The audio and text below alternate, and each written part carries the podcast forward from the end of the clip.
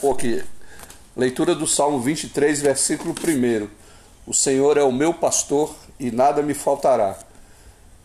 Então esse texto está falando de que se Deus é o nosso pastor, ele supre as nossas necessidades. Mesmo que você não tenha, você se sente suprido, porque o Deus que supre é milagroso, é poderoso para nos fazer infinitamente mais além daquilo que nós pedimos ou pensamos.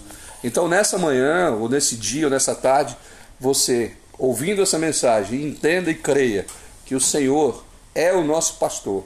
Nada nos faltará nem no quesito material, nem no quesito espiritual. Nada nos faltará em alegria, em esperança, em amor, em perseverança. Que Deus abençoe sua vida.